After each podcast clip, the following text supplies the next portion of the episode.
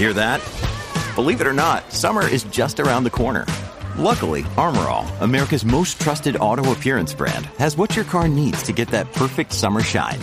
Plus, now through May 31st, we'll give you $5 for every 20 you spend on Armorall products. That means car wash pods, protectant, tire shine, you name it.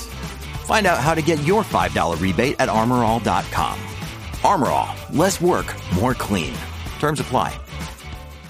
At Evernorth Health Services, we believe costs shouldn't get in the way of life changing care, and we're doing everything in our power to make it possible. Behavioral health solutions that also keep your projections at their best? It's possible. Pharmacy benefits that benefit your bottom line? It's possible. Complex specialty care that cares about your ROI? It's possible. Because we're already doing it. All while saving businesses billions. That's Wonder made possible. Learn more at evernorth.com/wonder. When you need mealtime inspiration, it's worth shopping Kroger, where you'll find over 30,000 mouthwatering choices that excite your inner foodie. And no matter what tasty choice you make, you'll enjoy our everyday low prices, plus extra ways to save, like digital coupons worth over $600 each week. You can also save up to $1 off per gallon at the pump with fuel points. More savings and more inspiring flavors make shopping Kroger worth it every time. Kroger, fresh for everyone. Fuel restrictions apply. From sponsoring cultural events to partnering on community projects, creating youth programs to supporting first responders, at MidAmerican Energy, caring about our community goes beyond keeping the lights on. It's about being obsessively relentlessly at your service. Learn more at midamericanenergy.com slash social.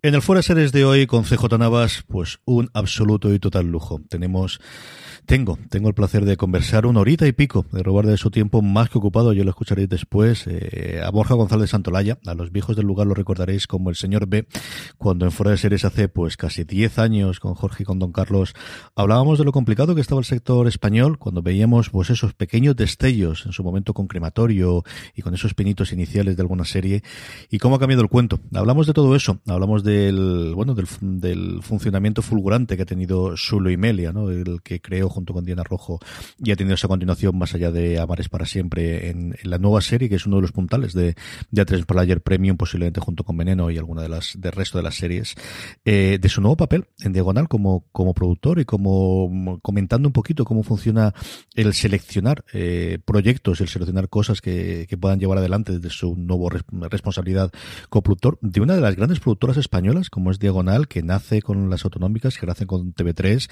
que tiene sus puntales, como él mismo dice, en series tradicionales, en series históricas como, como La Catedral del Mar o en series diarias como Amares para siempre y que decide, bueno, pues que este es el momento de hacer cosas nuevas como es Lumelia. Y luego, pues nos vamos por los cerros de Úbeda y hablamos, pues como dos señores de 40 años con dos hijas de, de cómo va a cambiar el cine, de cómo va a cambiar esa experiencia que teníamos el, eh, de ir al cine diario, de si esto va a volver o no va a volver, especialmente porque Borja tiene una película, una superproducción internacional eh, a estrenar con Broadway Down, eh, que es una pasada el tráiler, que yo tuve la suerte también de, acudir al rodaje, que se cortó pues medio eh, paseo del Prado en, esquina con Alcalá para, para simular lo que era un robo en el Banco de España, que podéis ver el tráiler. Y luego hablar un poquito de música, ¿por qué no? Porque al final, bueno, pues se cumplen 25 años de, del de Stormy Morning Glory de, de Oasis y, el cambio que se produjo y, se cumplen también 20 años del Key Day de, Radio, de Radiohead y tenemos estas cosas que yo creo hacer ahora también en fuera de series, ¿no? Que evidentemente seguimos siendo un, programa volcado en series de televisión, que al final es pues modestamente de lo que uno más sabe, pero que hay muchas más cosas y que podemos comentar y, hablar en estas conversaciones o en estas entrevistas que estamos o que estoy trayendo ahora para, para fuera de series. Ha sido un lujazo tener a Borja González Santolaya, os lo dejo ya una horita de conversación hablando de lo humano y lo divino, riéndonos mucho, recordando viejos tiempos y los buenos que están por vivir. Eh, no os eh, aburro más, os dejo ya con Borja González Santolaya.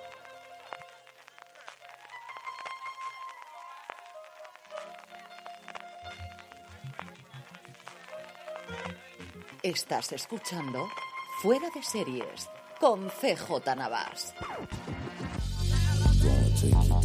Pues estamos grabando esto el lunes 5 de octubre, es decir, dos semanas después de que Borja me rompiese el corazón y dejase de hacer los hilos de Twitter que tanta, tanta gracia me daban los domingos por la mañana con lo Emilia. Don González Santolaya, es que me sale decirte señor B, porque era como hace 10 años nos llamamos tú y yo, Borja, querido, ¿cómo estamos? Hace 10 años, tío, es verdad, es verdad, la verdad es que sí, es verdad. ¿Qué tal estás? Muy bien, muy bien, con muchísima ganas de hablar contigo y con muchísima ganas de que me cuentes eh, cómo, bueno, un porrón de cosas. Al final yo creo que vamos a hablar de un porrón de cosas como siempre nos pasa a ti y a mí y Dios sabe por dónde saldrá.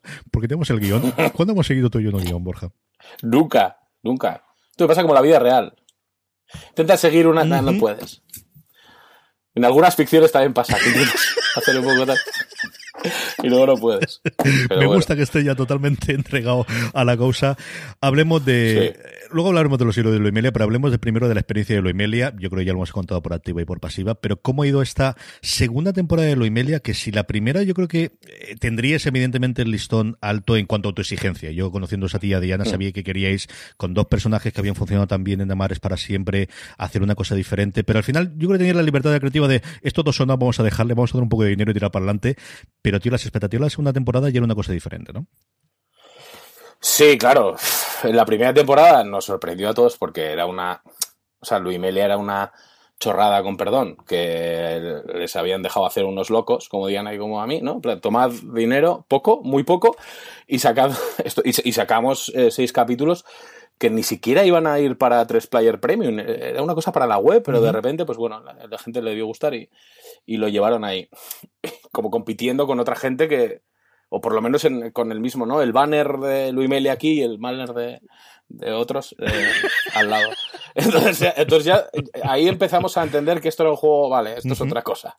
Entonces, eh, todo el fandom, todo el revuelo, las críticas, de repente, eh, bueno, pues te encuentras ante algo que no, no te esperabas. Con lo cual, nos enfrentamos a una segunda temporada, es decir, nos venimos arriba, claramente, porque es como hay que hacerlo. Y decimos, vale, si nos dejáis seguir haciendo esto, dándos un pelín más de dinero, por favor, porque yo no puedo, si vuelvo a rodar algo en cuatro días, me tiro por el balcón. Entonces necesito un poquito más, un poquito más de dinero que se traduce en tiempo y en más equipo y, tal.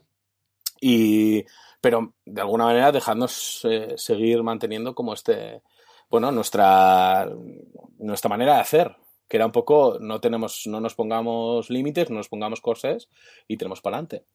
Y así fue. De hecho, eh, así ha sido. La, segunda temporada ha sido totalmente anárquica en ese sentido. Hemos, em, teníamos una idea y la seguimos teniendo de dónde queríamos ir en la segunda y en la tercera porque las hemos rodado a la vez. Em, pero hemos sido como muy anárquicos en ese sentido. De repente nos hemos decidimos romper en el quinto capítulo, rompimos un poco con la estructura que íbamos llevando, eh, en fin, cosa que también ha provocado bastante ira en algunos fans, y, pero en el fondo nosotros, eh, era nuestra decisión, como creadores de alguna manera, tenemos esa responsabilidad, también hacer las cosas que nosotros creamos que es que van acorde a este producto y al final no deja de ser eso, un producto que hemos creado nosotros. Entonces, bueno, pues decidimos tirar para, para allá y bueno, yo estoy eh, muy, muy contento, la verdad. A mí me habéis recordado mucho en esta segunda y tercera temporada a, a Lindelof y en Perdidos, además precisamente que sea, es el décimo aniversario del final, por dos razones. Una, la principal y la de poner aquí en Dante de, la figura del creador de no, si renovamos es por dos temporadas y con estas condiciones, como hicieron ellos a partir de la tercera temporada, de no podemos seguir haciendo 23 episodios, tengo que hacer 15 y que vaya uno detrás de otro. Y luego por esa relación con el fandom, ¿no? Evidentemente ellos lo tenían mucho más en los foros en su momento, todavía no habían nacido las redes sociales, pero vosotros que al final es un fenómeno en redes, especialmente en Twitter, ¿no? Que al final hablamos de redes, pero realmente donde estamos hablando fundamentalmente desde Twitter, para bien y para mal, ¿no, querido? Sí, claro. O sea, de alguna manera, eh, yo creo que nosotros dijimos desde un principio, esto es una serie por y para los fans, y mm, había parte de razón, pero también otra parte que nosotros tenemos que ser conscientes de que no, una persona no puede crear para exclusivamente para un público, ¿no? Creo que tienes, tú tienes que saber a quién te diriges y tú respetar tu propia visión eh, y lo que tú quieres contar, de alguna manera que esas dos cosas vayan de la mano. Claro, nosotros nos encontramos en un momento en el que, como te he dicho antes, teníamos como cierta libertad, quería, queríamos seguir manteniéndola. Sabíamos que no, iba a ser una serie al uso, no iba a ser una serie de 25 o 30 minutos, porque no era la serie que iba a producir a tres media. Esto es así, que siempre nos dicen, oye, ¿por qué no lo hacéis de 25? Es que tal, como si yo mandara en esto. Pues, pues mañana se la hago, señora. No es esto. Entonces, eh, si hacíamos una serie en estas condiciones, de, con este minutaje y tal, teníamos que mantener nosotros el el control creativo de absolutamente todo, porque si nos plantamos a hacer según qué cosas, en ocho minutos no da tiempo. Entonces, para empezar, dijimos, vale, muy bien. Eh, nos, encargaron, eh, venga, vais, a hacer una segunda temporada. Digo, no, vamos a hacer dos. ¿Qué os parece si hacemos dos? Claro, Diagonal estaba, me acuerdo que estaba muy a tope a favor, porque al final, las dos puedes contener, o sea, por ese dinero eh, contienes un poco los presupuestos, en fin, todo el mundo sabe que esto es como mucho más fácil de hacer, por eso se renuevan de dos en dos. Pero sí que es cierto que ellos querían emitir Antena 3, en un principio quiso emitir los 12 del tirón, y, yo tengo un toque y dije, no, 6 y 6. Porque para nosotros estructurarlo más en la cabeza ¿no? tiene como más sentido. De algún, eh, desde el punto de vista dramático. Ahora lo pienso y digo, después de la que me ha caído en Twitter, eh, tampoco había estado mal de emitir los 12 del tirón. Porque en estas, claro, en la segunda temporada, los dos últimos capítulos, no han, hasta los últimos tres minutos de capítulo, del capítulo 6, no han estado versados en, Luisita de Amelia. De hecho, las escondimos como muy a propósito para que al final eh, dar un giro y tal. Era como una cosa que nos, nos, apetecía hacer. Creíamos que se iba a entender un poco el, bueno, el, la idea que había detrás. Por eso, por eso es muy importante lo que tú dices, ¿no? Que el fandom está ahí detrás, está en Twitter y hay un, pacto de lectura como muy estrecho. De hecho, por eso la serie es como tan meta muchas veces, porque eh, hablas de tú a tú a un público que está muy presente y está muy, es muy activo. Con lo cual pensábamos que este juego que nosotros hacíamos iba a funcionar. Eh, y ha funcionado muchísimo, y yo creo que la mayoría de las personas. Ha habido un sector que, que ha estado muy encendido. Eh, me ha caído la de Dios. Ha habido por momentos que digo, pues eh, que aparte yo nunca me enfrentado a esto. Es decir, no, aparte yo soy una persona que le gusta que le quieran, como todo el mundo, soy una persona que me, me, sienta muy mal las críticas. Entonces yo leí ahí y por un momento entendía a Javier Olivares cuando empezaba a contestar a todo el mundo y por un momento estaba a punto de contestar a todo el mundo, pero te das cuenta que no, eh. es, eh, no puedes entrar ahí porque pierdes un poco perspectiva y me pasó durante varios días que perdí un poco perspectiva del asunto. Ahora creo que ya la he recuperado. Sobre bueno. runner es fastidiar, ¿eh? Esa, esa, parte de creativo de es que mi niño se está metiendo al final con tu hijo y mm, tú lo que te sale del oso es de atacar al que te defienda. Cuando al final, claro, es que ellos es que, es que primero, no es una horda en que todo el mundo está de acuerdo, sino que cada uno tendrá sus cosas, tú dejas de tener sus cosas, pero te pilla con el pie cambiado. Has tenido, yo te digo, sin llegar a tener la misma, pero algún comentario que alguna vez, y es muy raro que a mí me llegue por redes, pero has tenido un mal día con las niñas, con el colegio, con el trabajo en la universidad, con lo que sea, y tienes una gana de saltar y de morder al primero que pillas por en medio. Sí, sí, sí. Sobre todo, a mí lo que pasaba es que ni, siquiera me importaba que criticaran, me, me, importaba como que dieran por, ¿no? Por, dieran cosas por sentadas que no eran, o, que por, o que tergiversaran mis palabras. digo, pero, pero podéis leerlos, podéis leer los tweets, por favor. no he dicho esto, no he dicho esto que estáis diciendo. Luego, ha habido, ha habido tweets, es verdad que son los que menos, que ya son como faltones ya de, de decir. hay gente eh, maleducada maleducada, ¿no? De machista, homófobo, cosas así que digo, bueno, pues señora, no, no sé. Yo creo que no, pero allá su opinión. No me la diga, no sé. Me parece un poco feo. Mm. Pero a mí lo que más me molestaba, digo, no, no, es, no es que me criticaran, pues que puedes hacerlo y te puede no gustar, es que de alguna manera se daba por sentado que habíamos hecho cosas porque, porque es su patio de recreo, porque lo que hacer no sé qué. Digo, joder, hay detrás de esto un equipo tan grande que ha luchado tanto que me da mucha rabia que, que esto eh, se entienda como que es eh, mi eso mi, videojuego al que yo me Borja se sienta a jugar ahí a divertirse. No es, no es así. Yo creo eso, Borja, Pero bueno, es, una cosa que la gente no, no, calibra y yo aquí he tenido, y me voy a confesar, es decir, tú y yo somos amigos, yo he tenido la suerte de estar en el cierre de grabación de la primera temporada de Luimelia y es cuando te das cuenta de que hasta una cosa tan pequeñita como ver la primera temporada de Luimelia, igual que lo he visto en mm. cortos, es que llevas a 20 o 30 personas, es decir, tú no te vas a poner a jugar con lo que tiene que hacer ni con los sueldos ni con el tiempo de 30 personas, es que sencillamente no lo vas a hacer. Claro, es que.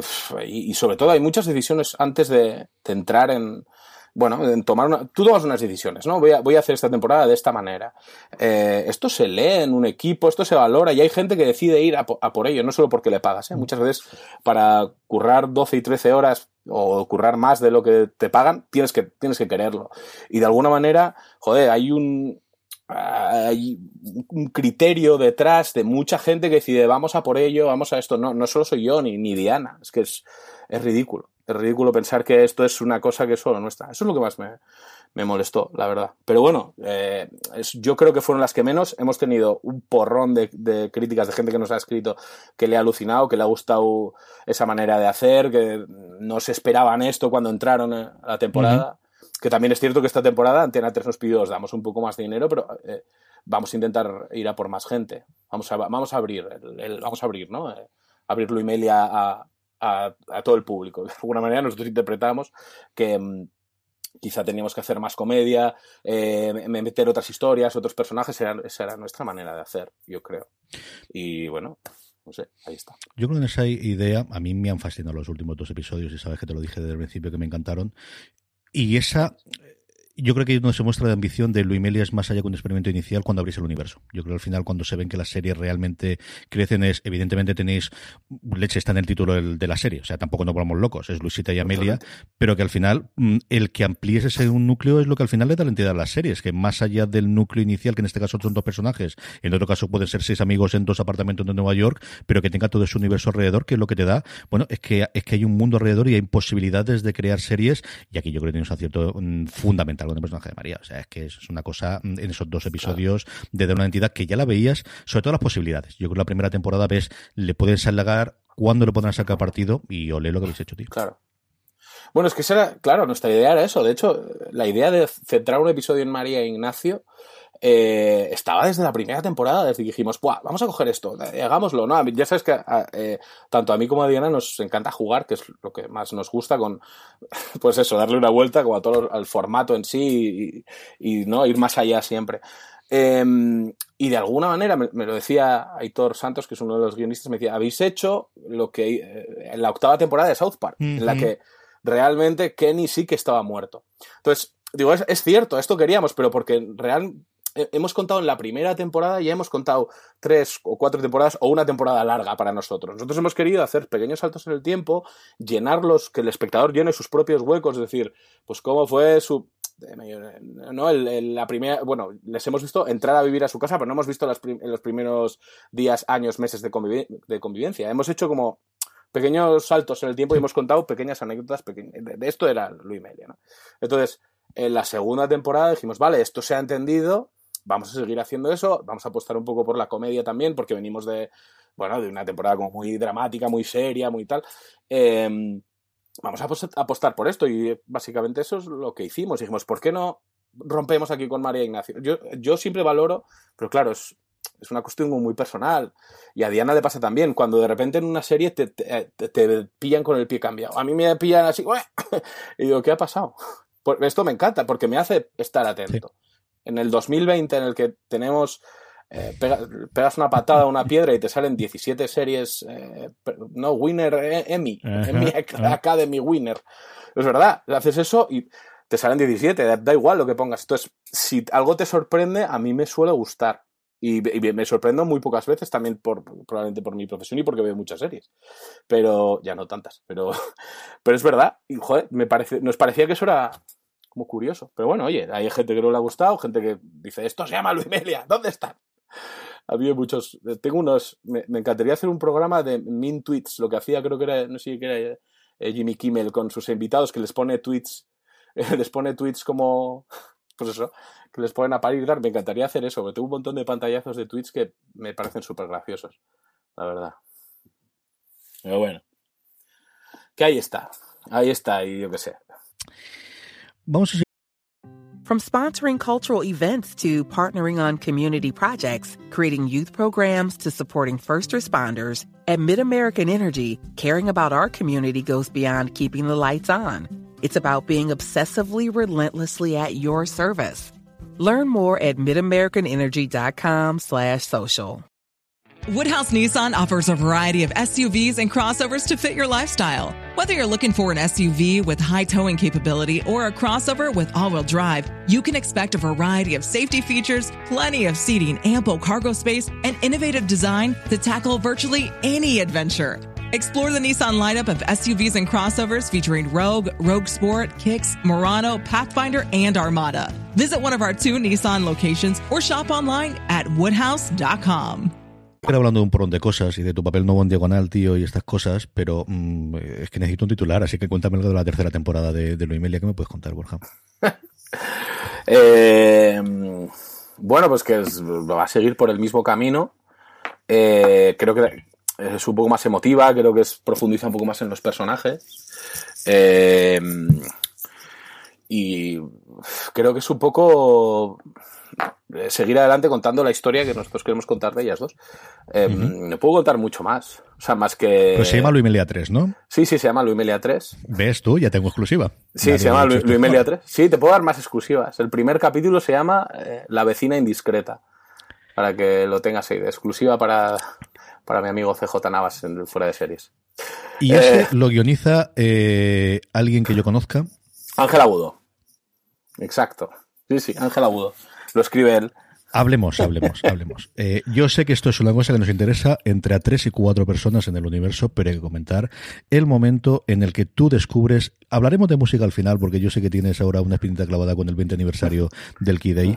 Pero antes de eso, eh, cuéntame cómo ha sido ese descubrimiento de ese mm, persona mm, humana. Eh, bueno, yo, yo, yo nunca había sido pensado ser promotor musical, pero yo creo que después de ese algo pasa con Mary, en el que hemos visto ese interludio, eh, con Ángel Agudo, es un grandísimo guionista, un grandísimo amigo nuestro también, pero yo creo el descubrimiento musical de, ese compás, chico, yo mm, de verdad lo tengo de fondo de, de, móvil cada vez que me llama él. O es increíble, es increíble que yo, claro, Ángel es mi amigo, tú lo sabes, eh, yo le llamé a Ángel para entrar en Amar también, para hacer una cosa, le dije, oye, vente, tal, vamos a hacer una Biblia, una temporada, necesito a alguien, y se acabó quedando, uh -huh. como todos mis amigos que acaban de entrar en Amar. Eh, o sea, que decir, le tengo un cariño brutal, cuando le dije lo de Limelia, él, él eh, para escribir un capítulo él estaba a tope, y en un momento dado, cuando en, en, pasa que nosotros, que yo, como en algo pasa con Mary, como, como, en la propia película, quería tener un trovador para, bueno, pues eso, para, to para tocar y cantar y avanzar un poco lo que iba a pasar, ¿no? En avanzar cada acto del, de la obra de teatro. Y mmm, para esto eh, elegí, elegí a, a Keiko Ponte, eh, a Diego, que es, eh, bueno, un que hizo ya canciones en la segunda, en la primera temporada, mm -hmm. y su tío con un talento brutal. Y resulta que Ángel, eh, bueno, la, la chica de, de, de, Diego es Isabel Peña, que es eh, una guionista, como todo el mundo sabe, buenísima. Eh, entonces Ángel estudió con Isabel Peña en, en la ECAM, con uh -huh. lo cual eh, ya se conocían, se conocía con Diego, entonces dije, me parece como muy gracioso Ángel, ¿por qué no te vienes? Porque necesito a alguien que, que haga ritmos, ¿vale? Un ritmo absurdo de pam, pam, pam. O sea, es que es, era una cosa que lo, lo hace mi hija de, de, tres años. Es la botella clásica. Aquellos que no han visto el episodio primero, muy mal, tenéis que verlo ya, pero es lo que tú tienes la imagen de Navidad de el tío, cuñado, abuelo en algún momento dado de la botella de Inés del Mono cuando ya está todo Exacto. desatado. Ese es Ángel con otra cara, eso sí. Sí, o sea, yo le dije, por favor, pon cara de absolutamente nada, porque me hacía mucha, me hace mucha gracia la cara de Ángel de nada. Entonces, por eso estaba mirando a cámara así como es que es, es, hipnótico. Una vez que entras en esto, si de repente no puedes mirar a otro sitio. Es así. Eso no, es, es, así. Entonces yo le dije a Ángel, joder, pero hacer unos ritmos. Cuando llegamos ahí, vemos que no tiene, tiene cero ritmo. Cero. Pero cero es, mi, mi hija de tres años tiene más ritmo ahora mismo. Entonces, es de ahí que hacerlo a propósito claro. para que no puedas tener pues, compás. Sí, sí. ¿Y qué? Si es maravilloso. Si es que da igual, la, la guitarra tiene un montón de presencia, da igual. Y, y, y, no sé, en el fondo, la gente que me ha escrito diciendo, joder, qué, qué guay este rollo ahí como desacompasado. No, no está hecho a propósito, amigos. Está hecho, se intenta. De hecho, yo estaba detrás, o sea, hay un, el plano es la cámara, que yo, yo voy detrás de Antonio, es un plano secuencia, además, es un plano como muy súper complicado, uh -huh. que estaba súper medido y tal, y, pero empieza con él. Entonces, yo estaba detrás, cuando empezaba la guitarra, estaba haciéndole el gesto de y uno, y dos, yo hacía el mismo gesto de él y, y, él me seguía a mí. O sea, realmente no seguía el, el, la música, sino me seguía mi gesto de, de la mano. Eh, fue muy curioso, pero fue muy divertido la verdad, con, con, él, porque es, al final cuando te juntas con amigos es súper bonito. Muy guay. Ángel lo tendremos, yo creo que no dentro de una o dos semanas, yo creo que lo tendremos en fuera de series, que lo estoy negociando con los agentes, porque claro, desde que es una estrella del rock, además de una estrella del guion, claro, la cosa es complicada de para tenerlo en, en ya las llamadas de los amigos son más complicadas, hay más gente intermediaria, que tú ya sabes de esto. Lo tendremos porque además hay una anécdota muy divertida que me contado acerca de eso y, y, y de su papel en ese y, la repercusión que va a tener. Así que a ver si logro sacársela que me lo cuente también. Nene, tú has contado antes de cuando hablas con los fans de señoras, es que a mí se me dejasen hacer estas cosas, tío, pero te van a dejar hacer unas cuantas cosas en diagonal, ¿no? Digo yo, eh, que a partir de ahora, mmm, con esto del pluriempleo, mmm, vas a hacer unas cuantas cosas como responsable de contenido de diagonal, ¿no? Sí, eh, bueno, pues por lo menos lo voy a intentar.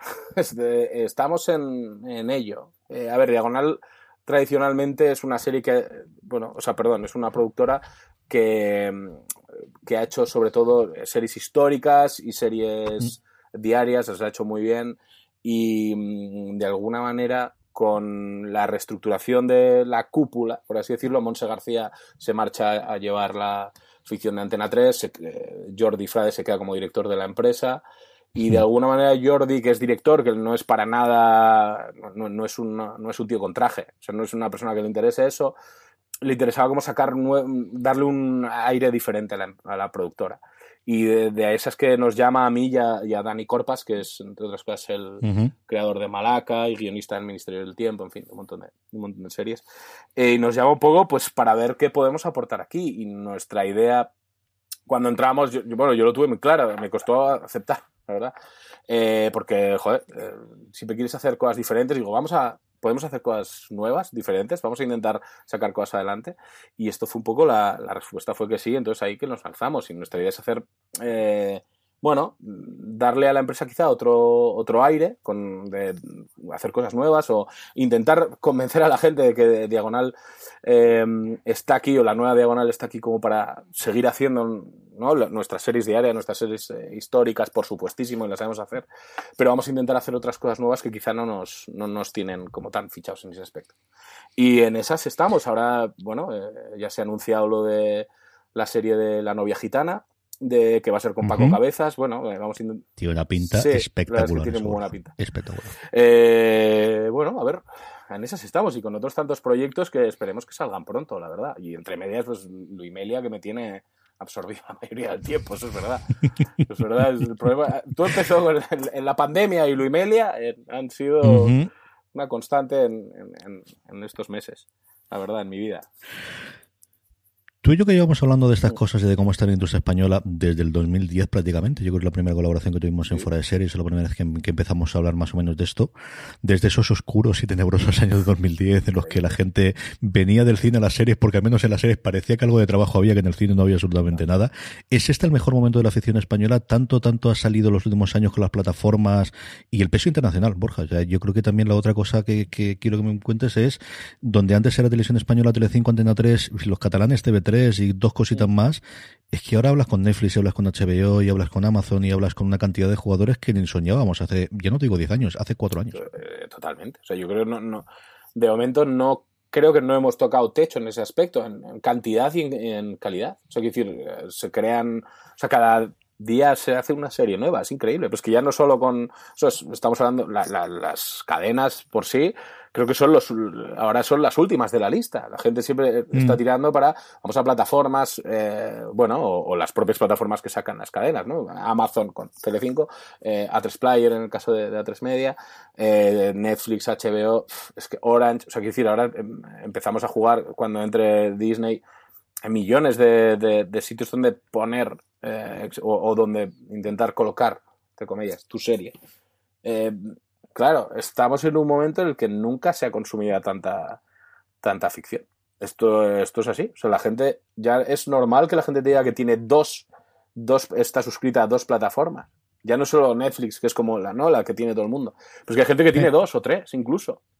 Eh, y esto es normal. Esto no hubiera pasado. Hace ocho años, tú y yo bajábamos, nos bajábamos torrents o, veíamos todo en torrents o emule, emule, emule, emule buscando los subtítulos era una cosa ¿no? de, de, demencial y ahora eh, ha cambiado el consumo en, en, en, poquísimos años es una cosa que, que, es rarísima con lo cual desde el punto de vista empresarial, por así decirlo, de, tú te dedicas a, a, hacer series, pues el abanico que tienes para presentar tus proyectos es mucho más grande. Desde el punto de vista creativo, que es el que más mm. me interesa a mí, eh, te das cuenta que podemos jugar en la misma liga, y entro un poco con, con, lo que me decías internacionalmente, puedes jugar en la misma liga que antes veías eh, como incluso otro deporte. O sea, decías, esto no, esto no lo voy a hacer yo nunca, yo nunca voy a poder hacer eh, una serie de ciencia ficción, nunca voy a hacer...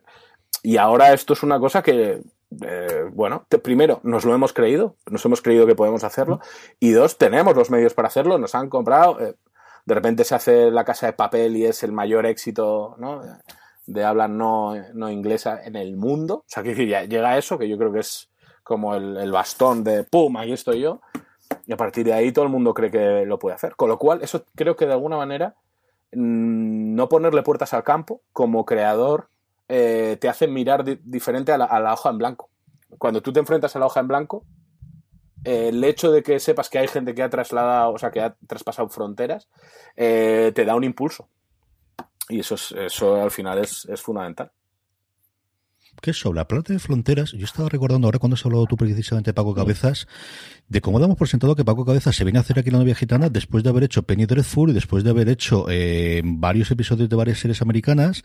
Yo recuerdo hace un montón de tiempo que salió la noticia de, de Paco Plazo que iba a hacer Jamelín en Fox, sí. que aquello perdió, se perdió el sueño de los justos y era el notición de cómo va a ir un español a vender algo a Fox. Y ahora tenemos a Darío Madrona que se va a ir a hacer una serie de Netflix directamente a Estados Unidos a dirigir el, el, el, el equipo completo y a montar la serie desde cero. Y, y yo creo que esa parte de es que un creador español puede hacer una serie internacional desde España, pero que también se puede ir a Estados Unidos a hacer una serie internacional que desde el principio tiene vocación internacional y que además, si va para Netflix, sabemos que tenemos esa eh, profecía autocumplida suya de si te ponen en el recomendado, sea que la gente va a ver porque está en el recomendado, porque la gente va a ver y eso se retroalimenta y todos sabemos que es así, que eso es algo que jamás hemos tenido y, y, y yo creo que nuevamente antes de la casa de papel jamás soñaríamos que tendríamos para creadores españoles, pero igual que alemanes, igual que franceses, igual que todo lo que no fuese estadounidense. Es que ahora de repente la gente sabe cómo se llama el creador de Dark. Que yo, o sea, la nueva del creador de Dark, el nombre es un señor alemán, creo. digo, decir, lo oí el otro día, oye, el no sé quién, y hostia, esto es curioso, ya no es, no sí, es Lindelof, no es eh, los grandes, no es Sorkin, no es Chase, no es uh -huh. toda esta gente que dices, hostia, no, ya ahora son gente que empiezas a escuchar hasta propios actores, que son, son ¿no? creadores, gente que hace su propia vida. O sea, que no, más allá de Asis Ansari, que le tengo aquí, o Natasha León, o cosas así, gente que hace, o, o el tío que ha hecho Re, Re, Remy, ¿no? ¿Rami? ¿Cómo se llama? ¿Remy? ¿Rami? Es decir, de repente ves que hay como, se ha abierto, esto se ha abierto. Mira la reinvención de Bateman, ¿eh? ¿Quién no iba a decir cuando teníamos Arrested Development y el tío se está haciendo claro. carrerón y coleccionando premios uno detrás de otro? O sea, ¿eh? que es, eh, no, no, es increíble. O sea, yo creo que el, la democratización de, de las series, por así decirlo, ha hecho que de repente surjan muchas más setas eh, riquísimas. Y esas setas, pues, esas estamos nosotros también. O sea, ¿por qué no? Bueno, nosotros, hablo, de, no, no, hablo de mí, hablo de, en general. de, hablo, hablo, de Alex Pina, hablo de, de, o sea, de Aria, de un montón de gente que, que de repente aquí estoy yo. Y muy bien. Y antes no les conocía a nadie. Alex Pina, sabías quién era, sabías de dónde venía, pero a un nivel internacional, ¿quién le conocía?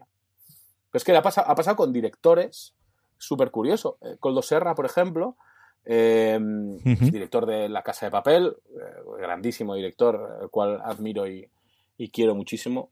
Eh, joder, te das cuenta que por fuera, cuando ven su, su, película, la venden como del director de La Casa de Papel. o sea, la última película en el DVD en alemán creo que pone 70 Bin Laden, eh, dirigida por el director de La Casa de Papel. Es curioso lo que ha conseguido esto. Y esto está, esto es, eh, es la hostia, con perdón. Eh, y en paralelo, Borja, yo creo que la creación de un Star System de showrunners, tú nombrabas antes a Javier Olivares, que mm, con sus más y sus menos, tú sabes que yo lo quiero muchísimo, y desde luego es el que rompe la lanza de decir sí, que el creador también vale y que el creador tira para adelante y lo tienes, pero empiezas a tener un Star System de creadores alrededor, yo creo que Diego San José, al que no vamos a descubrir, pero sí sí descubre a sí mismo como cabeza visible de Bota Juan y de Vamos Juan y también con Fede Tarras, tenemos evidentemente a los Javis, y si empieza a crear un Star System, pues algo parecido a lo que vimos, tú no vamos antes a, a la gente de la primera oleada de HBO fundamentalmente, los Chase del mundo y al, resto de, de, de, toda esa gente de hace 15 a 20 años en Estados Unidos, poco a poco lo empezamos a ver aquí, ¿no? De, de, de sí, la gente que le gusta la serie, más allá del nombre de la actriz que le gusta o del actor que le gusta, empieza a conocer quién es el creador. Y yo creo que es algo que tenéis vosotros en propia, en propia carne, Diana y tú, que en Amar eso yo creo que sería absolutamente impensable y a partir de Luimelia la gente os conoce con nombre y apellido y os buscan también a vosotros. Eh, sí, o sea, en nuestro caso a un nivel como muy pequeñito, nada que ver con, con Diego, con, con Javier, Olivares. Eh, claro, eso, sí que hay que agradecérselo a Javier, que fuera el primero que dijera, señores, aquí esto, eh, quien manda no siempre es el director, quien manda debería ser esta persona, o por lo menos debería tener voz. Esta persona debería tener voz, que es el jefe de la sala de guionistas, un poco, de alguna manera, quien llevaba la voz en, esa sala, que también pudiera opinar en otras, ¿no? En, montaje, en bueno, casting, en un montón de, de decisiones. Esto lo consigue Javier Olivares en España y hay que agradecérselo, habrá que agradecérselo a él siempre. Eh, a partir de ahí es cierto que hay gente que igual le gustaba estar en un segundo plano y, de hecho se manifestó. Yo sé que esto Diego lo, lo, ha dicho, a mí me lo ha dicho. Eh, de repente, ¿no? Dice, bueno, pues aquí estoy yo, qué demonios, voy a intentar plasmar mi, visión en todo, no solo en, en el papel. Y efectivamente es un acierto, esto es una realidad que había muchos productores que dudaban, incluso podría decir que siguen dudando, pero de repente se ha descubierto que no, que realmente la persona que, que no, que pone la primera semilla, realmente, si, si, pone la última, la última pieza del puzzle, eh, todo va a estar mejor porque se va a entender mucho mejor. No van a faltar piezas, no entonces, claro, de alguna manera, eh, esto ha sido esto ha sido el, mayor descubrimiento de los últimos tres años, que es que nosotros podemos estar ahí encima. Eh, hay gente que conoce, evidentemente sabe quién es Diego San José porque, vamos, es el guionista de la película más taquillera de la historia de España. Hay gente que sabe que es Javier Olivares porque ha creado la primera serie, no la primera, pero bueno, ha creado el Ministerio del Tiempo, que es la serie de ciencia ficción de ahora, es lo que cambió un poco, creo que para mi entender es la, la serie que cambió un poco eh, de tercio. Eh, bueno, o sea, Alex Pina, en fin, o sea, de repente se, crea una especie de Star System. No creo que, que llegue a la altura de aquello que, siempre criticaron de Sorkin que hizo en, Estudio 60, que como que firmaban autógrafos los guionistas, que eso, eso tampoco creo que vaya a pasar. Dudo que, no lo sé, ¿eh? igual han firmado Diego San José algún autógrafo, pero probablemente porque me confundirían con Borja Coveaga, que siempre, siempre tiene la coña que, que les, les confunden. Que, pero dicho esto, no, no, llegar a eso, no llegar a ese punto de, Star System, eh, siempre los actores estarán por encima, probablemente, como es lógico. Pero sí que la gente sabe, de, sabe, ah, mira, esto lo ha hecho el mismo que hizo tal, o este lo ha hecho. También eso tiene un papel muy importante en la prensa, que por From sponsoring cultural events to partnering on community projects, creating youth programs to supporting first responders, at MidAmerican Energy, caring about our community goes beyond keeping the lights on. It's about being obsessively relentlessly at your service. Learn more at midamericanenergy.com slash social. Woodhouse Nissan offers a variety of SUVs and crossovers to fit your lifestyle. Whether you're looking for an SUV with high towing capability or a crossover with all-wheel drive, you can expect a variety of safety features, plenty of seating, ample cargo space, and innovative design to tackle virtually any adventure. Explore the Nissan lineup of SUVs and crossovers featuring Rogue, Rogue Sport, Kicks, Murano, Pathfinder, and Armada. Visit one of our two Nissan locations or shop online at woodhouse.com. fin lo cambió o vos medios especializados como vosotros que pusisteis el dedo en, ojo, esta gente es la que hay que hacerles entrevistas. Y quizá no, no, no solo a los actores y al director, vamos a hacer a esta gente que, hostia, parece que saben de lo que hablan. Es que al final, ahora que no nos oyen ni actrices ni actores, Borja, igual la gente que crea una serie tiene algo que decir sobre la serie, más allá de aquel que interpreta y reinterpreta un personaje. ¿Qué quieres que te diga? igual, y no vamos a poner ejemplos porque no hay, porque todos los actrices y los actores españoles son todos maravillosos y encantadores, pero igual hay algún creador que tiene un discurso, yo no te digo superior al de los actores y las actrices, pero igual al mismo nivel. ¿Qué quieres que te diga? Eh, totalmente, claro. te voy a decir. Es así, es así, es así. Es así. Ya, no te voy a sacar. No, a ver, eso es. Saco de ahí, no te voy a meter ese carnet. Déjate. No, hay una cosa que a mí me parece curiosa, incluso que muchas veces se agradece al, al director.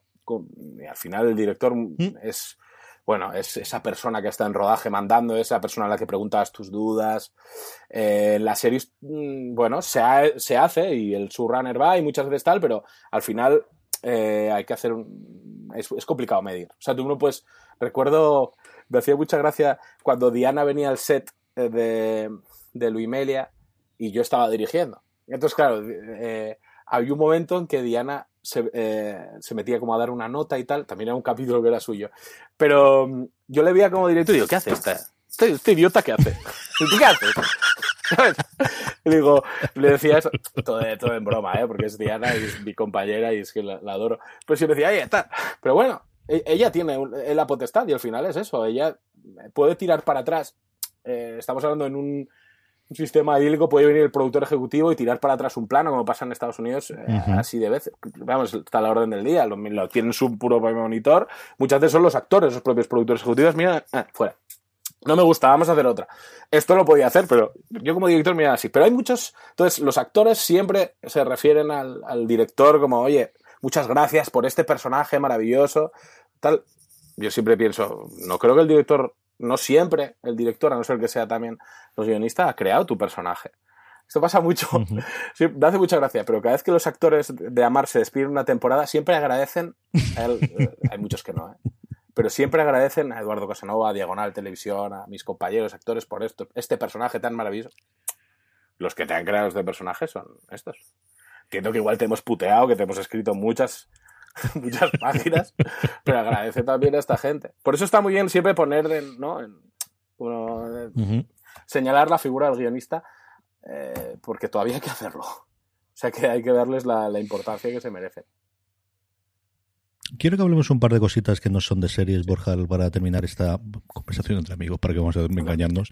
Pero ahora que he nombrado a Mari, porque más lo tenía aquí apuntado, ¿qué ha supuesto para ti ahora el paso por Amar y sobre todo el marcharte? ¿Tú pensabas que te iba a costar tanto emocionalmente marcharte de Amar cuando entrases ahí? Eh, no, yo entré para tres meses, siempre lo cuento. Eh, a mí me llama eh, José Juan Franco, J, que es el, el, primero de dirección, el supervisor de dirección de Amar, y de 20. Bueno, vente, empecé la segunda temporada, vente a una sustitución de un chico que se marcha y tal. Eh, yo en ese momento estaba yo eh, terminando de escribir no recuerdo, pero era una peli que me pagaron un encargo de estos.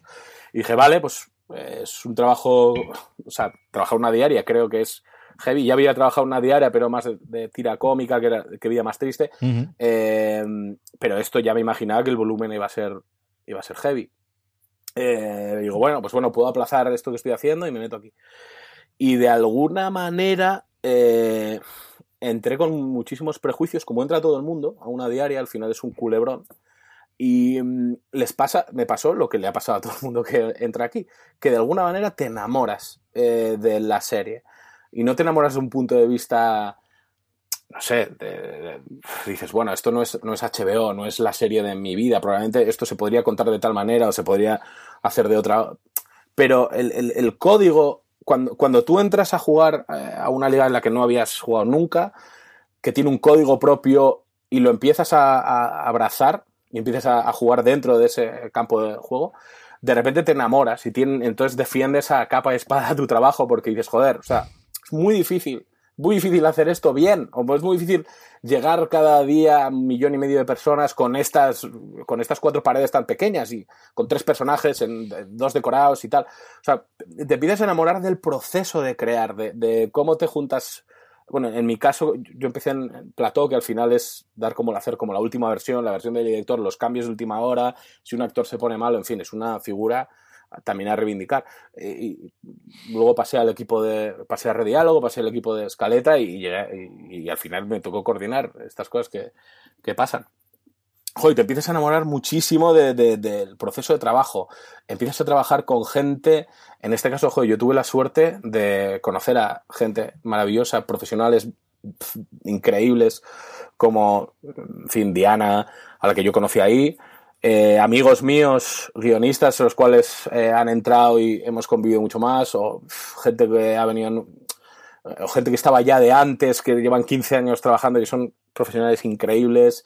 Eh, gente de la talla de Ángeles González de Virginia Yagüe, o sea, hay muchísimas eh, guionistas eh, brutales que de repente, joder, te, te, te, hacen crecer también de alguna manera.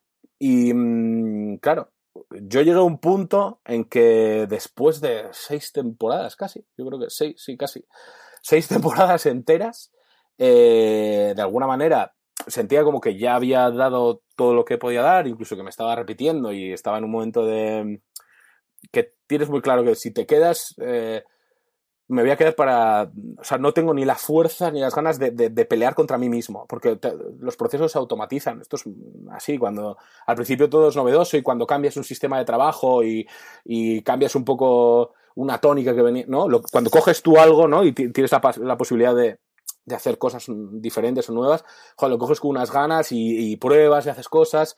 Y eh, yo en la última temporada noté que me estaba repitiendo. Y me estaba, y también dentro de lo Imelia, mentalmente me fui a otro lado. Pero eh, llegó. Esto fue. Sí, yo creo que cuando empecé a, empecé a escribir la, octava, la octava temporada. De hecho, el día, el día que se estrenó la octava temporada, yo hablé con, con la producción ejecutiva y con la cadena dije, esta es, mi última temporada aquí y me voy. Antes de que, de que, por si acaso, esto es una debacle y lo hemos hecho fatal y hay unos resultados pésimos, voy a decir que me marcho. Y realmente estaba en un punto en eso, aunque necesitaba, necesitaba irme, pero ha sido muy difícil. De hecho, no he vuelto a ver, no he visto nada de la nueva temporada. No, no, no quiero verlo. No puedo, o sea, no puedo. Emocionalmente me parece que es como volver a casa eh, pero estando tú muy, o sea, como, ¿no? Volver a casa, pero estás muy lejos y no puedes hacerlo.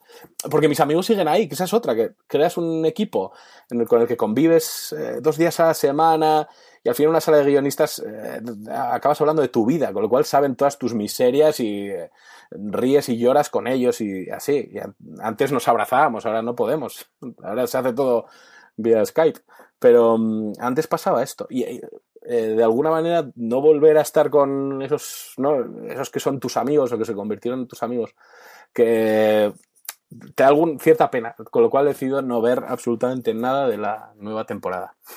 Así. Así que sí, duele, duele, duele un poco, pero bueno, vienen cosas nuevas y efectivamente pues, está mm, mi nuevo puesto en, en, diagonal, o sea que de alguna manera sigo, de hecho sigo yendo a, a Plató, eh, sigo viendo también a la misma gente muchas veces, pero bueno, ahora con, con el COVID pues es no, no voy tanto, en fin. Así que eso, ¿qué te voy a contar? Duro, duro. Podría haberlo resumido como ha sido muy duro y ya. Puedes cortarlo, ¿eh? Pues ha sido duro. Me ha encantado, me ha encantado. De hecho, digo, no voy a interrumpirle porque mejor que esto ya va a salir. Pero sí que tengo un par de cositas más, precisamente lo que estabas comentando tú, ¿no? Del nuevo puesto y del COVID. Y es que otra de las cosas que yo tenía muchísimas ganas y de la que también tuve la suerte de poder acudir al rodaje de quizás el día más espectacular fue el rodaje de Way Down, de, de una serie en la que al final tú escribes el guion y aparece tu nombre ahí dentro y va a ser la gran producción, bueno, al menos el gran estreno, ¿no? De, de, de, una de las dos grandes productoras que hay en España que al final relacionadas con las televisiones. ¿Y cómo está la cosa, tío? Y sobre todo, ya que estamos con esto, ¿cómo ves el futuro del cine conforme tenemos el patio? Si yo ahora mismo es como, no me la juego para nada. O sea, no te sabría decir qué es lo que va a pasar. O sea, todos lo que vas viendo es que los blockbusters se están moviendo a. Pues empezaron a mover a octubre, noviembre, ahora se están moviendo para marzo, abril, con lo cual. Eh, bueno, ellos van a seguir y de alguna manera cuando todo esto pase y la gente vaya al cine o se atreva a ir un poco más al cine, eh, bueno, pues lo verán. No, no será como Tenet, que se esperaba muchísimo más de lo que ha hecho, pero bueno, Tenet ahí sigue, ahí sigue haciendo dinero.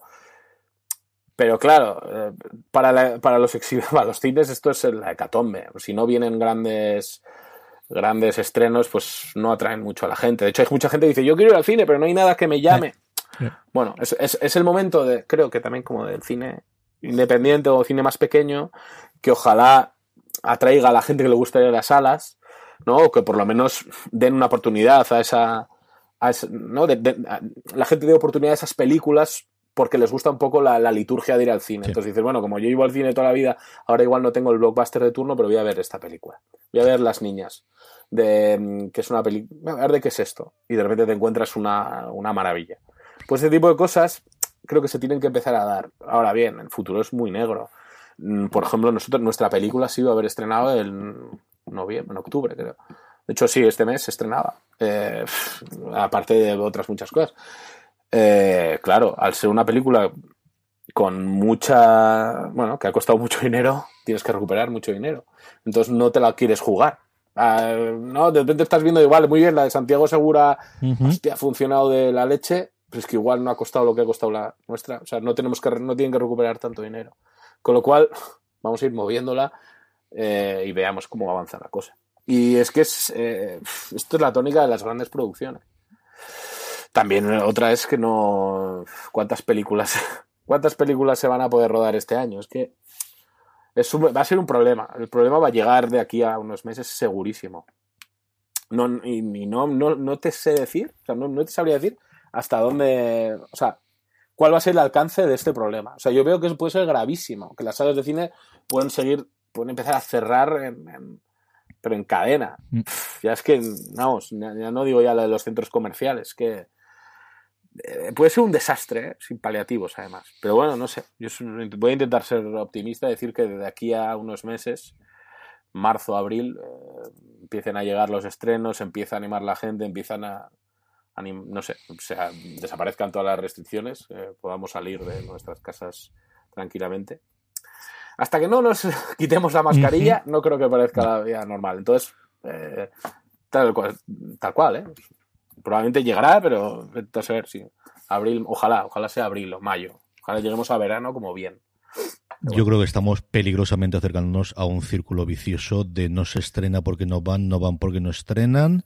Exacto. Y todos confiando en que lo va a salvar Disney, pero es que Disney igual decide dentro de tres meses que la única salvación es Disney Plus y que lo de Mulan ha funcionado razonablemente bien y que ¿qué quieres que te diga? Pues igual no necesitamos los estos o si no, hasta que no quiebren las tres cadenas grandes de cines americanos y las compremos nosotros, se la podemos controlar, que ahora legalmente nos permiten, que es una cosa que ha pasado relativamente bajo el radar porque al final es una cosa muy interna de la industria, pero desde los años 30 que hubo la primera rotura, las plataformas, mejor dicho, las productoras o los grandes estudios no podían tener salas de exhibición y ahora eso se ha roto también, pues pues igual lo que hay que esperar es que cierren Cine Regal, que ya ha dicho que va a cerrar bastante de, sus cines en Estados Unidos y es la segunda cadena detrás de AMC. No AMC el canal, sino AMC las, es que tienen un nombre porque originalmente eran conjunto y luego se separaron.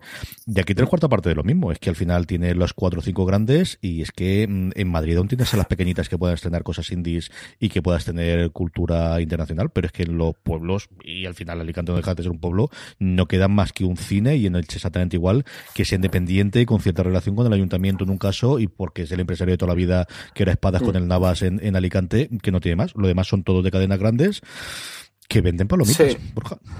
Es que es así. Y a mí me da pena. Hay una cosa que me da más miedo que todo esto y que la pandemia, que la gente haya dicho, yo no lo he echado de menos. Mm. Hay mucha gente que, que, que, bueno, de repente ha visto que tiene una tele de 50 pulgadas que le ha costado 400 euros que se ha comprado en MediaMarkt y, que ve Netflix de puta madre y tiene pelis que les estrenan cada semana y que, bueno, pues antes me daba igual, no sé qué, ¿para qué voy a ir? O sea, este tipo de cosas, el para qué, hostia, es, es jodido, porque yo las estoy oyendo cada vez más. No, mucha gente a mi alrededor, mucha gente que dice, joder, eh, hostia, qué maravilla volver a una sala de cine, se hace raro con la mascarilla, pero aún así, eh, bueno, hay un proceso como de, todo el mundo sabe lo que es ir al cine, que al final es otra cosa, no es verlo en tu casa. Pero hay gente que no le interesa eso y que antes iba porque, bueno, igual era la única manera de ver la película, que tal, pero ahora, si Disney me va a estrenar Mulan aquí o me va a estrenar la otra, no lo sé. Netflix me va, me va a estrenar la de Aaron Sorkin, me va a estrenar Amazon, me va a estrenar la segunda parte de Borat. Mm. O sea, de repente ha pasado, ¿eh? O, o, incluso en el cine independiente, la, nueva de Charlie Kaufman, de lo que un poco se hablaba un poco en, en Film Twitter, eh, hostia, se estrenó ahí, lo pudo ver todo el mundo es, es, complicado. Y de las mejores comedias que he visto últimamente, que se estrenó, yo creo que fue en Sundance en su momento, que la de Adin Sandberg y se me dio el nombre de Christine Milotti, que se estrenó en, HBO Max en Estados Unidos. Ah, Hulu, que aquí todavía no la ha traído nadie, que es una. La de Atrapado en el Tiempo. Eh, sí, es esa de ahí, pero de verdad que es una verdadera preciosidad de película. Claro, es que se ha visto ahí. Yo estoy mucho más cerca de ahí. Yo es cierto que, a ver, a mí me gusta la liturgia del cine con mi mujer y teníamos el, veíamos X películas al año a día de hoy, con las crías que te voy a contar yo a ti que tú no sepas, es mucho más complicado dejar yo estoy mucho más en el campo de es que igual lo que necesito es verla en casa cuando funcione que irme después. Y me gustaba irme al cine, luego cenamos y tenemos un día, pues eso, una vez al mes o cada dos meses. Pero es que para eso complicado. Mm. Sí, sí. Sí, yo lo entiendo, ¿eh? es, es, que es un es el signo de los tiempos. Mm. Es muy complicado cambiar esto. Eh, quiero pensar que la gente también pensaba que el teatro iba a desaparecer y nunca no lo sé. Mm. Creo que todo vuelve al final yo creo que todo el mundo se cansa de todo, con lo cual en el momento en que la gente diga, ah, necesito salir, quiero ir a un sitio comerme las palomitas y mm. no que no tenga que mirar el móvil cada vez que me vibra, dejarlo ahí y ya está. O sea, no, sé, sé que es un sitio que no voy a poder, solo tengo, es- tengo la pantalla, tengo a mí y ya está, y eso es todo. Y voy a volver a sentir esa experiencia. Yo creo que una de las cosas más guays que tiene el cine, la sala, es que todo el mundo tiene el recuerdo de, una, de un momento épico, que ha vivido Sí. súper especial de algo que te ha emocionado y tal, que muy difícil, muy difícil lo van a tener eso en un iPad o en o sea, de- lo ves de otra manera. Pero quiero decir, el recuerdo sobre todo suelen ser cosas de la infancia, ¿no? Que, estabas menos en la adolescencia, que tenías menos estímulos visuales a tu alrededor, porque no existía internet ni nada. Pero creo que todo el mundo tiene en, en- el cine, en el recuerdo del cine, algo que les hace como. le- le- les toca la patata. Y eso espero que haga From sponsoring cultural events to partnering on community projects, creating youth programs to supporting first responders, at MidAmerican Energy, caring about our community goes beyond keeping the lights on. It's about being obsessively relentlessly at your service. Learn more at midamericanenergy.com slash social. Woodhouse Nissan offers a variety of SUVs and crossovers to fit your lifestyle. Whether you're looking for an SUV with high towing capability or a crossover with all wheel drive, you can expect a variety of safety features, plenty of seating, ample cargo space, and innovative design to tackle virtually any adventure. Explore the Nissan lineup of SUVs and crossovers featuring Rogue, Rogue Sport, Kicks, Murano, Pathfinder, and Armada. Visit one of our two Nissan locations or shop online at woodhouse.com.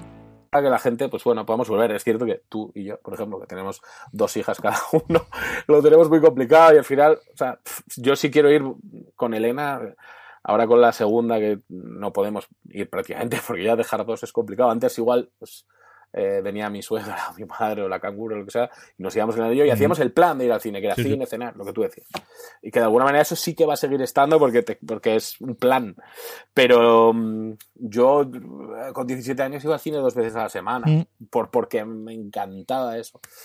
Y ya no lo, ha- no lo podría hacer o no lo, no lo haría, eh, creo, aunque no existiera esta pandemia, ¿eh? por, por mi estilo de vida. Yo hay Porque- dos cosas que.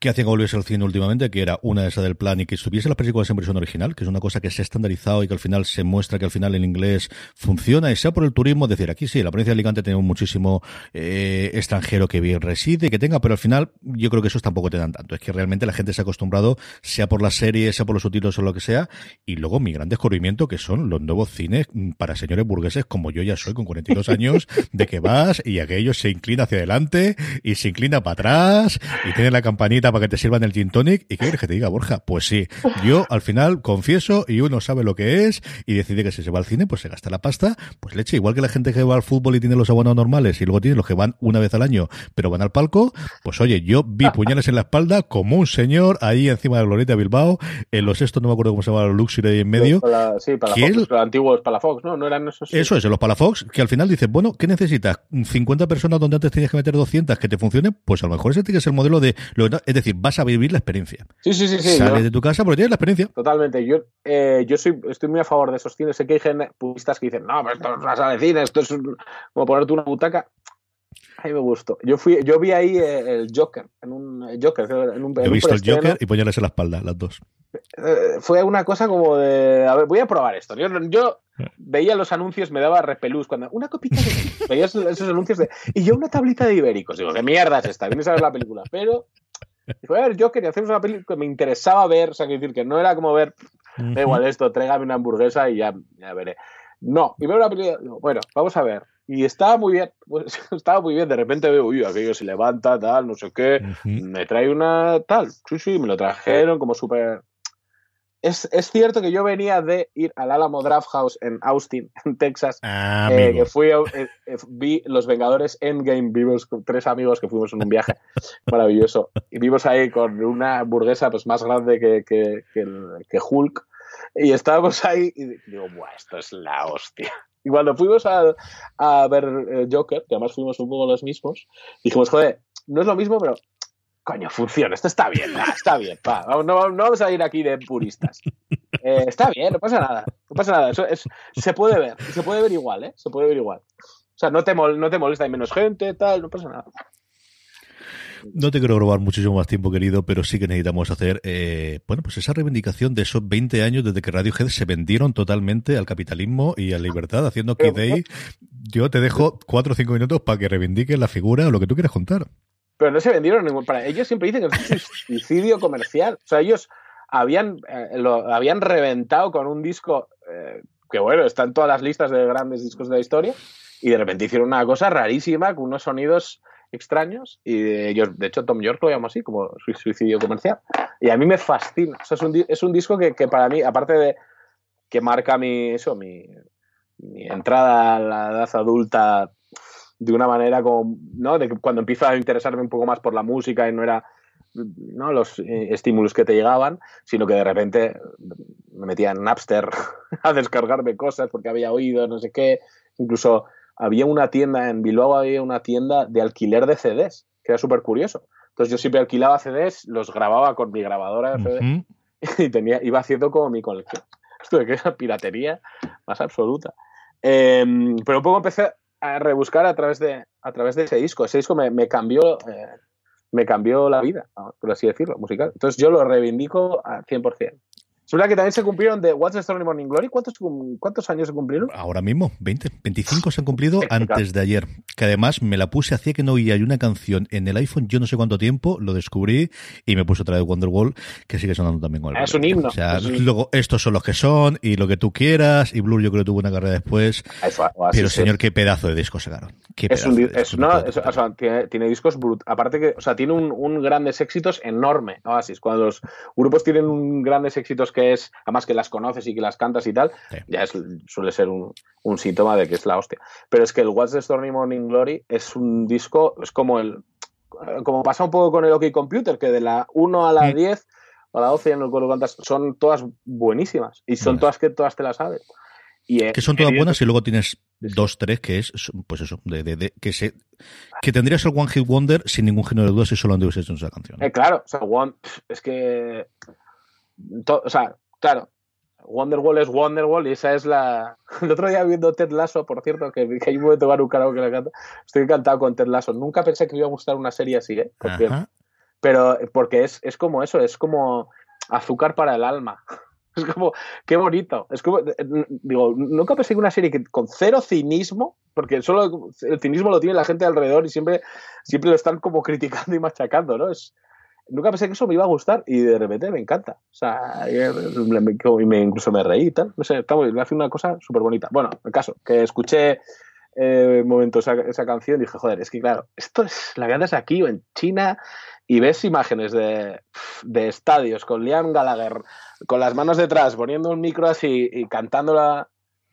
Es que, en fin, o sea, no sé, es que se, son la hostia. Yo les he visto en concierto, les vi en concierto, iba a decir dos, no, les vi una vez. A Radiohead les he visto uh -huh. tres. A Oasis les vi una vez en Bilbao, que eh, les, me de toda la vida. Estaba en segunda fila, eh, llevé una cámara de fotos desechable con flash le hice una foto con Flash a Liam Gallagher y me insultó, me hizo así, fuck you, bastard, y, eh, toda la vida, y tengo esa foto de Liam Gallagher haciéndome así.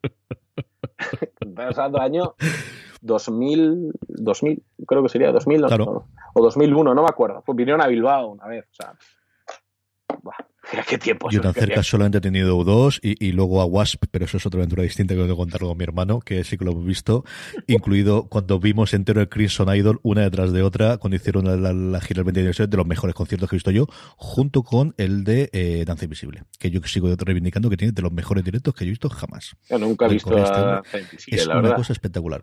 ¿En es serio? espectacular. Y mira que he visto a Mick Jagger cantando, ¿eh? Mira que he visto a Mick Jagger hace 20 años moviéndose para arriba y abajo del escenario, mm, como el cantante de Danza Invisible, poquitos tíos veo yo levantar un concierto de, de hogueras, ¿eh?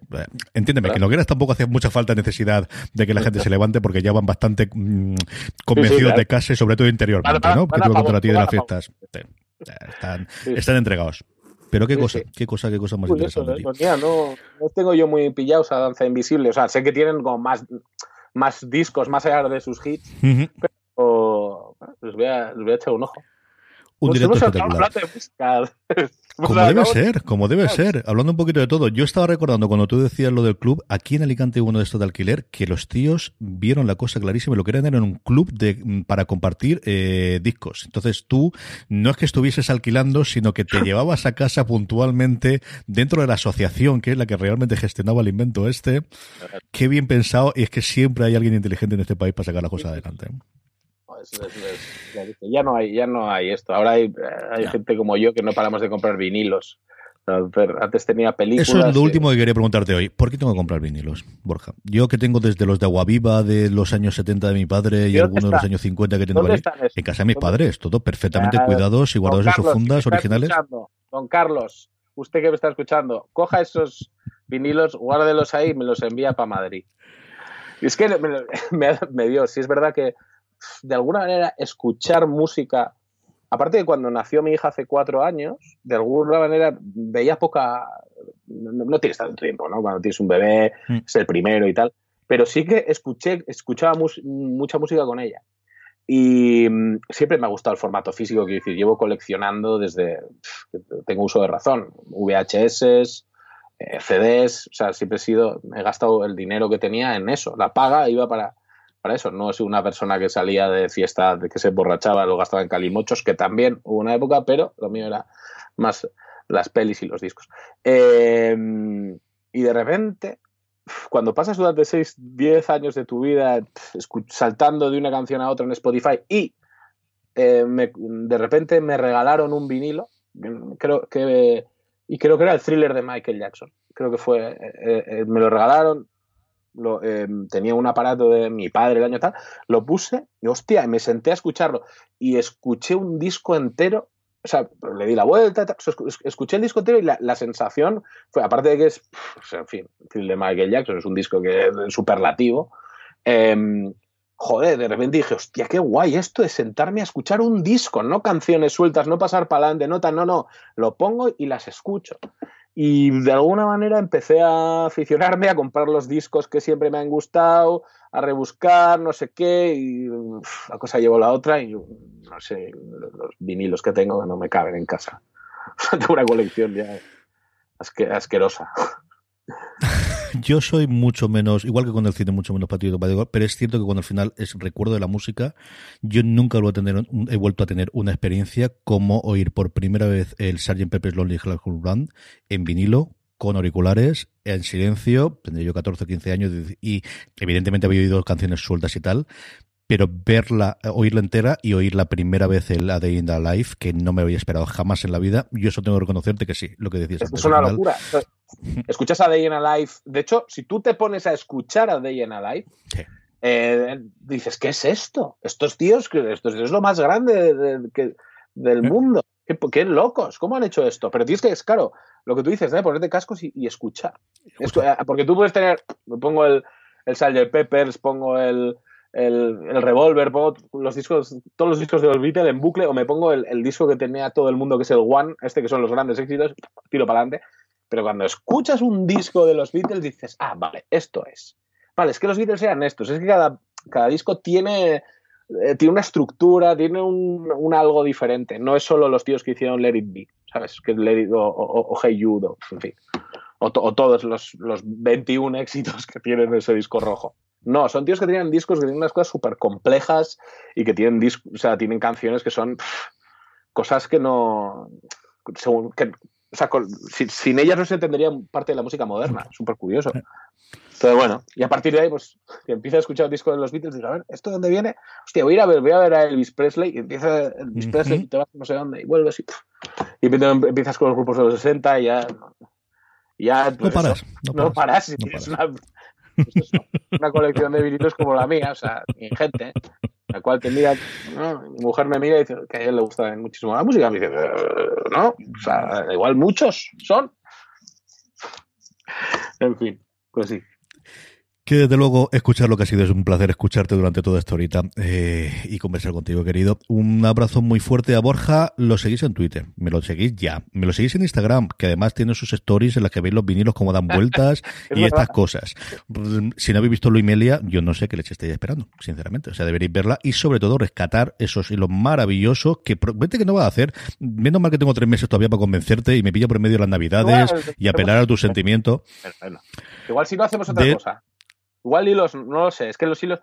Eh, al final, al principio, los escribí, los escribí ahí del tío, no sé qué, pero luego me los preparaba un poco más y me los escribía en, mis notas de iPhone y estaba, me pasaba horas haciendo esto. Tú te auto das trabajo a ti mismo y no puede ser. Claro, total, para que luego eh, te leen una cosa y te matan con cosas que ni siquiera las O sea, mides tus palabras y tus palabras se van a, o sea, no, a tomar por culo. Me, estoy midiendo mis palabras para. No, a ver, esto. Esto va a ser un poco tal, no sé, va a ser controvertido, zasca.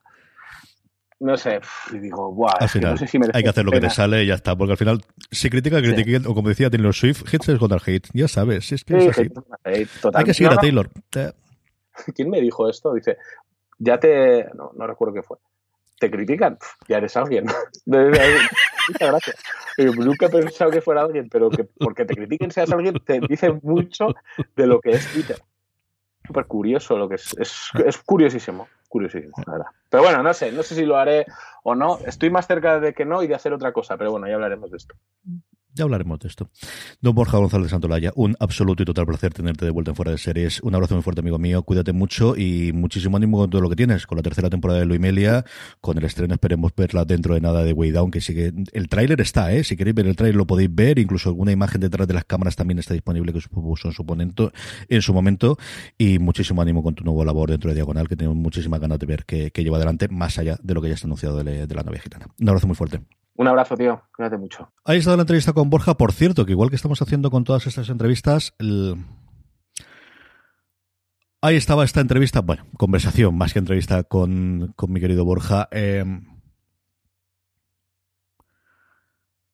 Ahí tenemos esa entrevista, bueno, más que entrevista, conversación con Borja González Santolaya. Por cierto, que todas estas, en la gran mayoría de los casos, las estamos colgando también en YouTube, si nos queréis ver las caras y vernos las reacciones y los momentos en los que nos reímos y cada uno de nosotros, y sobre todo qué gorra llevo en cada una de las entrevistas, la tenéis también en el canal de YouTube, youtube.com barra fuera de series, junto a mucho más contenido. Mañana volvemos con más programas, vamos a tener varias razones para ver, incluido el nuevo estreno de Netflix este fin de semana, La maldición de Bly Manor, que de alguna forma continúa, es esa segunda parte que no es segunda parte, pero ya sabéis cómo es esto, una serie antológica por temporadas después de la maldición de Hill House, que tanto, tan, tan, tan bien funcionó. Hablaremos de ella con Maricho Lazabal y hablaremos de Ted Lasso, la serie que de alguna forma, bueno, pues no ha reconciliado con la vida eh, y con la humanidad en este final de verano en principio. Yo, honestamente y modestamente, creo que fui uno de los primeros que la recomendó. La pude ver eh, inicialmente completa a finales de julio, principios de agosto y me fascinó el primer momento y ha sido para mí una grandísima alegría ver cómo la gente se unía a ese carro, pues de la heredera de Parks and Recreation, de la heredera de The Good Place, de esa serie de buen rollo, con buenas personas haciendo cosas para ir hacia adelante, que ha sido Ted Lasso, a la que diremos el review. Y yo, por mi parte, estaré de vuelta el viernes con más invitados, hablando de más series, este próximo viernes en Fuera de Series, un Fuera de Series que ya termina y como siempre os digo, recordad, tened muchísimo cuidado.